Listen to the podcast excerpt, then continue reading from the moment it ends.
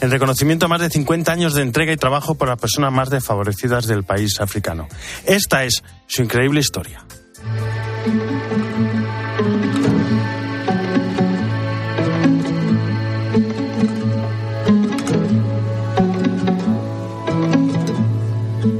Guarda sobre el que su propio techo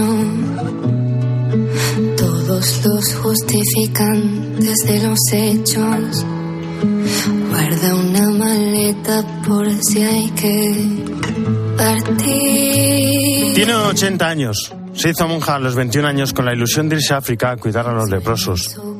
Y a Senegal se fue, hace más de 50 años. Cuando llegó allí se dio cuenta de una realidad muy dura.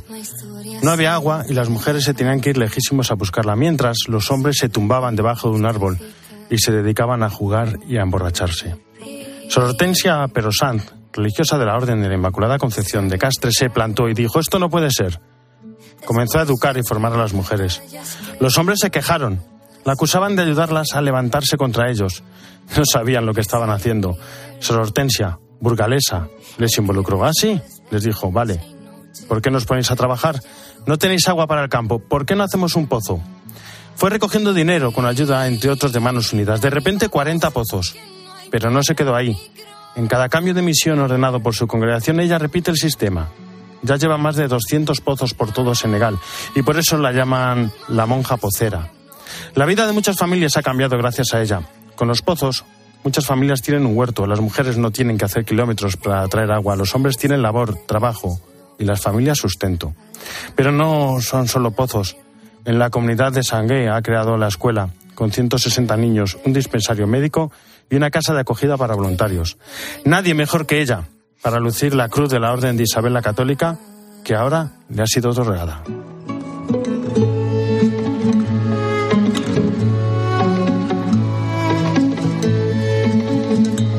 Jesús Aquistán, ¿cómo estás? ¿Qué tal, Álvaro? Buenas tardes. de esta semana. Bueno, hoy empezamos ¿El Adviento? el Adviento, muy bien. El Es- Adviento. Perdóname, era tan fácil la pregunta Era que tan digo, tiene vale, truco. Pues perfectamente, muy bien.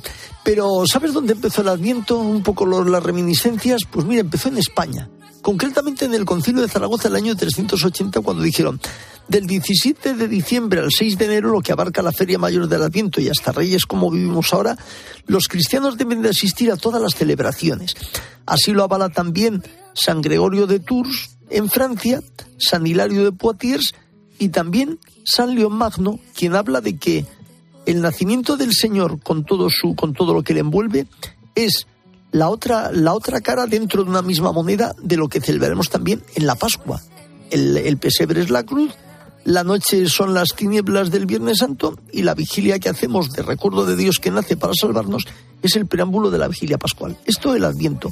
Con las cuatro velitas hoy la de la vigilancia, luego después tendremos la de preparar el camino del Señor, tendremos el domingo gaudete y a la Virgen ya en la espera inminente.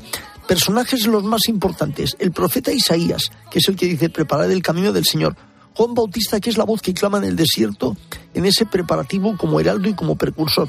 Y después, sobre todo, la Virgen María y San José. Esto es el Adviento. Y en estos días de Adviento, ¿qué tenemos? Hoy la medalla, la medalla milagrosa que se aparecía Santa Catarina Labure, oh María sin pecado concedida, ruega por nosotros que recurrimos a ti. Mañana es Santa Catarina Labure su vidente. El día 30 tenemos a San Andrés Apóstol, con el que terminamos también el mes de noviembre, que es el hermano de San Pedro y que murió en, en Grecia en esa cruz en forma de aspa. Y siempre en el ecumenismo se habla de Pedro y Andrés para hablar del hermanamiento entre cristianos ortodoxos y los católicos, pues en esa unidad.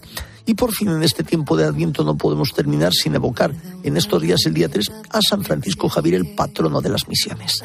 Pues muchísimas gracias, Jesús Luis. Gracias. Vamos a repartir bocatas por la Cañada Real. Se apuntan. Se vienen con nosotros. Carl González Charly, ¿cómo estás? Buenas tardes. Hola Álvaro, muy buenas tardes. Si por un segundo vieras cómo te miro. Nosotros Bocatas lo definimos principalmente como un grupo de amigos. Lo fundamental que ofrecemos a estos drogadictos que vamos a ver los viernes por la tarde, noche ahí a Cañada Real, fundamentalmente es una relación. Sacarlos del mundo aislado, marginal en el que viven, que es un mundo muy duro, un infierno, y a través de esta amistad pueda ser un canal, una herramienta para que ellos puedan salir de la situación en la que están y sobre todo eso, que puedan retomar sus vidas Solo la mística simple del mandamiento del amor constante, humilde y entregado, podrá salvarnos. Los viernes por la tarde ahí en, la, en el almacén de bocatas es un auténtico espectáculo de gente que entra, que sale de todas las edades, de toda condición, sin papeles, inmigrantes, extoxicómanos, esquizofrénicos, exalcohólicos, gente que acaba de llegar, gente nueva. O sea, es un auténtico espectáculo, un río de gente unidos siempre por un punto en común que es este ayuda al prójimo. En 1996, varios amigos se juntaron para preparar bocatas y repartirlos a los sin techo de los bajos de Azca. Deseaban demostrar, como cuentan Jesús de Alba e Ignacio Santamaría, que el corazón del ser humano está hecho para ofrecerse. La primera necesidad siempre es a lo mejor el comer, el buscar algo de abrigo, pero luego ya muchos lo que ves que necesitan en el fondo es también hablar, salir de su aislamiento. La droga te, te mete en un mundo muy, muy aislado, muy, estás muy solo, además es un mundo donde todo se compra y se vende, donde hay mucha crueldad y bueno, pues salir hacia un entorno humano, ¿no? De encontrarte un entorno humano, pero también es que todos los que vamos allí al garaje que llamamos el, el garaje de la ternura, ¿no? Yo como voluntario me acerco también como necesitado. Más tarde, la asociación Bocatas da el salto desde la gran urbe hasta el mayor supermercado de la droga de toda Europa, el poblado de las Barranquillas. Siempre la ayuda al más débil. Al último que llega es al que se le abren las puertas y la característica de Bocatas es que no se sabe quién es el que ayuda, quién es el ayudado, quién es... Es toda una mezcla ahí y procuramos pues eso, afrontar la vida juntos Finalmente se trasladan a Valdemín Gómez, en el sector 6 de la Cañada Real Galiana, donde comienzan cada viernes a entregar su vida con los drogadictos. Y llegar allí y encontrarte esta amistad, pues es, o sea, yo llego como cualquier eh, indigente también, necesitado, indigente, necesitado de esa compañía, de esa amistad y de esa ternura, ¿no? De esa humanidad.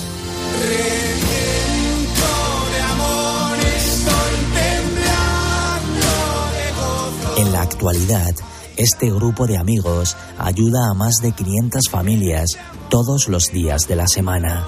Desde el garaje de la ternura sirven al hermano roto, débil, necesitado, porque la vida es para darla y quien cura las heridas del hermano que más sufre, acaricia el cuerpo de Cristo con la ternura de quien solo sabe amar. Siempre que uno va a Bocatas sale de allí con el corazón más contento. Muchas gracias, Charlie. Nos vamos a Roma a las 2 y 13, no era menos en Canarias. Eva Fernández, ¿cómo estás? Buenas tardes.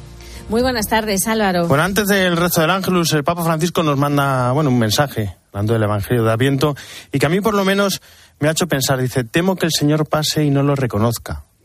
Y no me extraña que te haya hecho pensar, Álvaro, porque esto lo debemos pensar todos, ¿no? Sería una auténtica lástima que se inicie el Adviento y, nosotros, pues, mm, pues no nos demos cuenta, ¿no? De lo que va a suceder dentro de, de cuatro semanas.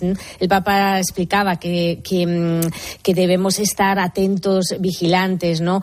Porque tenemos la gran suerte de saber que Dios está siempre a tiro, que nos sostiene incluso en los momentos más difíciles y dolorosos de nuestra vida.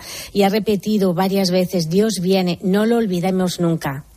In questo tempo di avvento lasciamoci scuotere En este tiempo de Adviento sacudamos el letargo y despertemos del sueño. Preguntémonos, ¿soy consciente de lo que vivo? ¿Estoy alerta? ¿Estoy despierto? ¿Estoy tratando de reconocer la presencia de Dios en las situaciones cotidianas o estoy distraído y un poco abrumado por las cosas? Si no somos conscientes de su venida hoy, tampoco estaremos preparados cuando venga al final de los tiempos. impreparati anche quando verrà la fine dei tempi.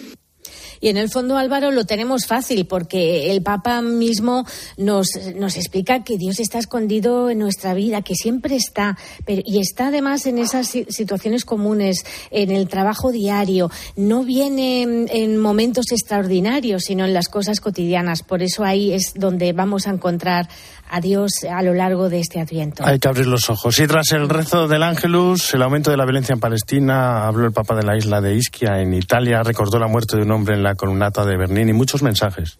Sí, muchos mensajes. La verdad es que cuando ha pronunciado el nombre de Burkhard Schäfer, que es este mendigo que dormía en la columnata de San Pedro, pues eh, a mí se me, eh, me, me, he vuelto a emocionar porque evidentemente es una persona a la que ponemos cara, eh, le conocíamos perfectamente todos los que frecuentamos la plaza de San Pedro porque era un mendigo alemán que estaba siempre leyendo, rodeado de libros, ¿no? Y te sonreía cuando le saludabas. Era una persona asistida, además, por el, por, directamente por el dicasterio de la caridad, por el Papa. Eh, se le conocía. Lo que pasa es que, eh, bueno, pues sabemos que hay personas que mm, prefieren, eh, en lugar de, de, acudir a pasar la noche más calientes y no pasarla a la intemperie, pues él no quería abandonar todos sus libros, todas sus pertenencias y lamentablemente ha fallecido y es muy triste pensar que ha fallecido de frío. La verdad es que estamos todos muy muy conmovidos por esta noticia y el Papa también. Y, es cierto que hoy el Papa ha mostrado su preocupación eh, por los últimos sucesos que están ocurriendo entre Israel y Palestina y nos ha dado este mensaje. La violencia uccide el futuro. La violencia asesina el futuro, destrozando la vida de los más jóvenes y debilitando la esperanza de paz. E indebolendo le speranze di pace y, por supuesto, ha vuelto a pedir el cese de la violencia eh, en la Ucrania invadida por Rusia y se ha acordado, como decías, de lo que ha sucedido aquí en Italia, en la isla de Ischia, en la que, bueno, pues un movimiento de tierras provocada por la lluvia ha, mm, mm, bueno, ha originado una catástrofe en la isla. Hay muchos desaparecidos y, lamentablemente, esta mañana acaban de encontrar el cuerpo de, una de las niñas eh, que ha, fallecido. Muchas gracias, Eva. Ánimo. Un, abrazo, gracias. Y el Departamento de Pastoral del Trabajo de la Conferencia Episcopal Española ha celebrado este fin de semana en Ávila sus jornadas anuales en torno al tema en defensa de la vida y el trabajo digno, no más muertes en el trabajo y esforcémonos por lograrlo.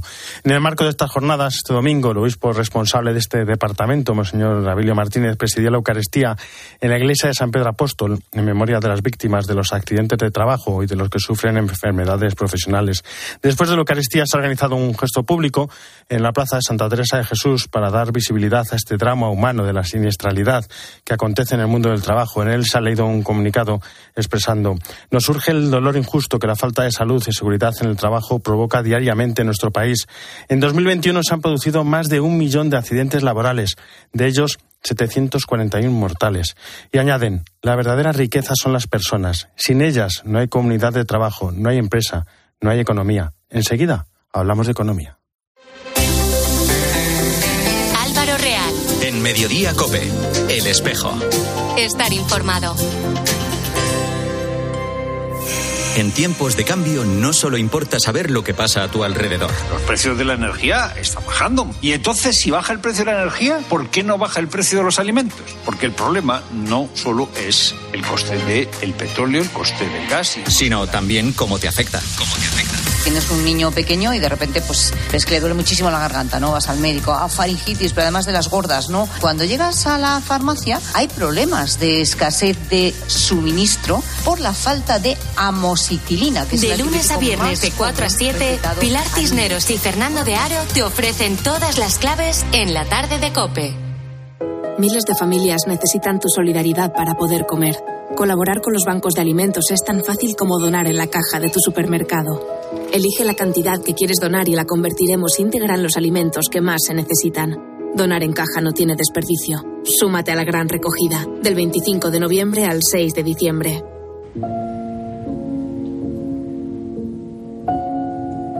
En Mediodía Cope, El Espejo. Estar informado.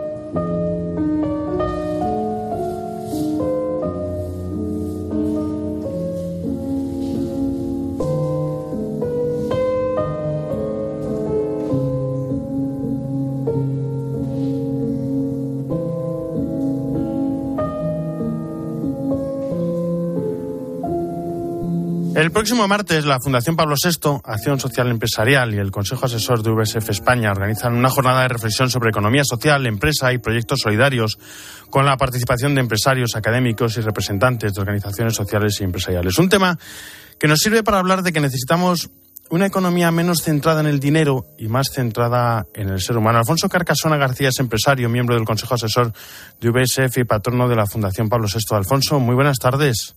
Hola, buenas tardes. Bueno, perdóname porque enseguida relacioné economía y dinero como si fuera lo único, ¿no? Qué, mala fama tenéis, tenéis a veces los empresarios. En tu opinión, ¿cómo debe ser un empresario católico coherente con la doctrina social de la Iglesia?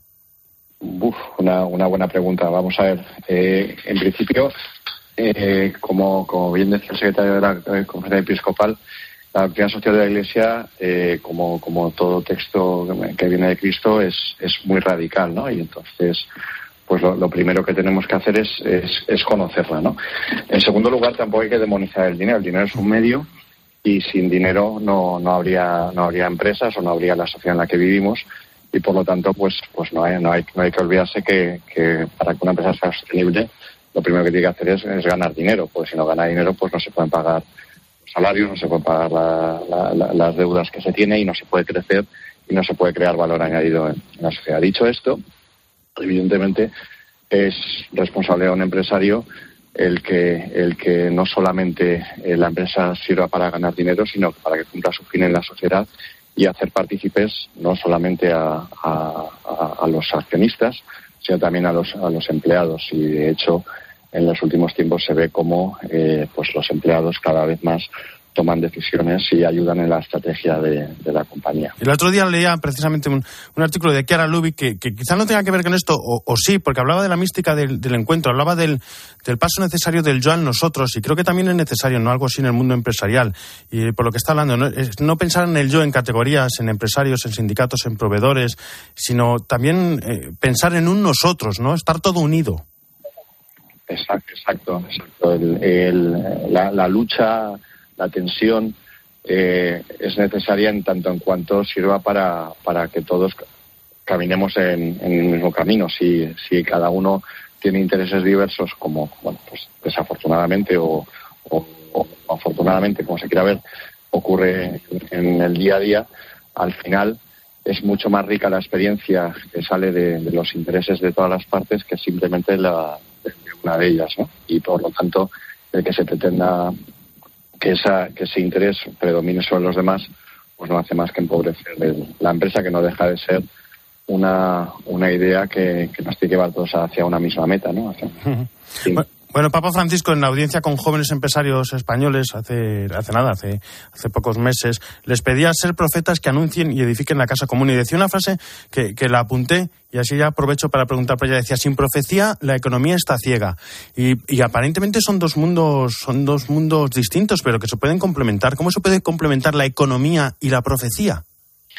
Pues como hemos dicho anteriormente, lo de, caminando hacia, hacia un fin común la economía parece más que, es, que, trata del día a día, mientras que la profecía se ocupa más de, lo que va a ocurrir en el medio y largo plazo y sin, sin, sin dar los pasos adecuados no llegaremos nunca a, hacia ese fin que, preconiza la profecía, ¿no? Entonces, o si damos los pasos equivocados, ¿no? la profecía al final lo que te pone es el objetivo final y, la economía es lo que nos debe llevar hacia ello. El próximo martes, en, con la Fundación Pablo VI, la Asociación, la Sección Social Empresarial y el Consejo Asesor de VSF, habéis organizado esta jornada de reflexión y precisamente unís eso, ¿no? Eh, economía y que también sirva para proyectos solidarios. Sí, sin duda vivimos en, un mundo pues donde, donde el tercer sector, donde, donde la sociedad civil tiene que tomar y dar un paso al frente porque, porque bueno, pues probablemente solamente con estoy delegando eh, esa responsabilidad en un tercero sin, sin cabeza o sin rostro, pues no se consiguen los objetivos. Y además el, el, como hemos dicho, el, implicar en la empresa a todos los participantes, pues hace que, que construyamos un mundo mejor. Bueno, en la Fundación Pablo VI hacéis siempre una gran labor, ¿no? Dando a conocer la doctrina social de la Iglesia, a veces esa, esa gran desconocida, y poniéndola en práctica. Alfonso, tú eres un empresario con, con gran labor. Danos algún consejo para, para algún empresario joven que esté empezando. ¿Qué le puede ¿En qué le puede ayudar la doctrina social de la Iglesia? Pues entender que el mundo no, no es solo lo que vemos eh, día a día y que, y que hay una realidad detrás de ella que que, buscar, buscar el, bien común, que es lo que busca la doctrina social de la Iglesia, es, es un objetivo más allá de simplemente quedarnos en, en ganar dinero o incluso en generar en generar valor. El valor que, que aporta la doctrina social de la Iglesia pues es un bien superior a, simplemente los números que puede que se puede dar en, una empresa y por lo tanto eh, si montas una empresa pues tienes que desde el punto de vista eh, cristiano católico pues buscar algo más que trascienda que simplemente el, número final del, del balance. Pues Alfonso Carcasona, empresario, muchísimas gracias por estar con nosotros y un fuerte abrazo. Muchísimas gracias a ustedes, muchas gracias.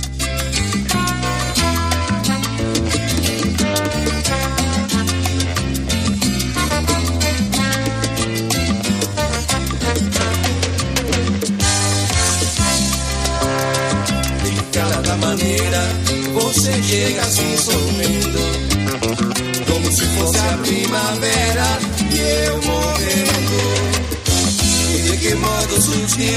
Nos vamos ahora a Hispanoamérica y desde Argentina, desde Buenos Aires, creo que más tranquilo después del partido de ayer. Esteban Pítaro, ¿cómo estás? Buenas tardes.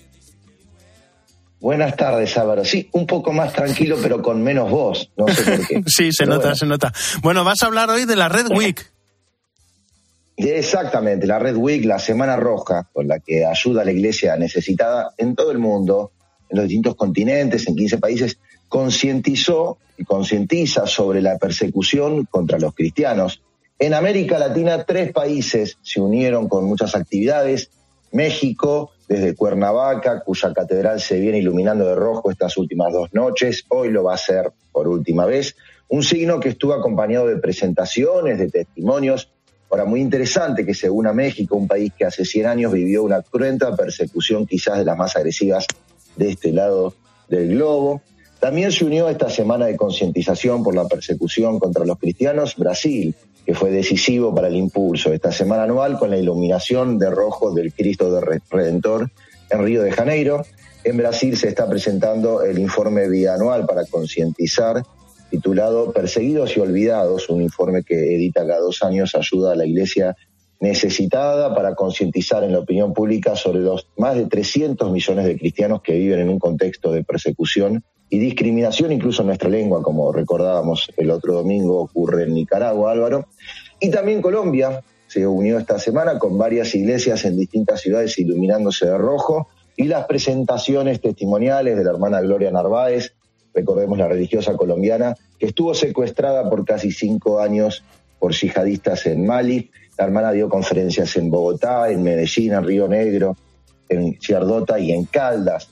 También, justo estos días que se supo de la desaparición en ese mismo país, en Mali, del padre Hans Joachim Lore, de los padres blancos, un sacerdote alemán, vaya si no es necesario seguir concientizando, ¿no? Por los cristianos perseguidos y no quedarnos con las alegrías de las liberaciones, porque si es que hay otro que entra, también tenemos que hermanarnos. Luego hay otro tipo de límites, Álvaro, ¿no? Que tienen que ver con las locuras de las desigualdades. Durante algunas semanas la iglesia cubana no pudo producir hostias para la celebración de la Santa Misa por la falta de harina. La producción ya se regularizó. Lo interesante es cómo, porque como contaban las hermanas carmelitas de Calzas, el pan, las hostias en este caso, se multiplicaron gracias a la harina llegada de la gente de los pueblos, de instituciones, de Miami, desde Puerto Rico, desde España también y desde el Estado. Todo un símbolo, me parece, de una colaboración que nos involucra a todos, para multiplicar el pan y también para poner un freno a la persecución contra los cristianos. Que en todo el mundo podamos expresar nuestra fe con la libertad que lo hacen tantos jugadores de fútbol en el Mundial, cuánto rezan con tanta libertad. Pero para que eso sea posible, unamos el compromiso de todos, Álvaro. Pues hasta la semana que viene y cuida la voz, que así nos llegas a semifinales. No, pero hoy la pierdo gritando los goles de España. ¿eh? Eso, es, eso es. Un abrazo. un abrazo. En la producción Jesús aquí está en el control técnico Natalia Escobar y en control central Fernando Rodríguez. Ya saben que el espejo no termina, sino que gira y ahora nuestro reflejo se abre hacia Mediodía Cope con toda la información nacional e internacional que nos trae Iván Alonso. Iván, ¿qué tal? Buenas tardes de nuevo. ¿Qué tal? Buenas tardes de nuevo, Álvaro. Eh, no sé si tus hijas han pasado ya la bronquiolitis. De momento estamos tranquilos, la pasamos hace, hace un par de añitos. Ah, bueno, pues es que ya sabes que estamos en plena explosión de casos de este virus entre los más pequeños, así que, aparte por supuesto de hablar de ese partido, partidazo a las 8 de España contra Alemania, vamos a analizarlo y además, además cómo ha coincidido en el tiempo con otros dos virus, el de la gripe y el del COVID.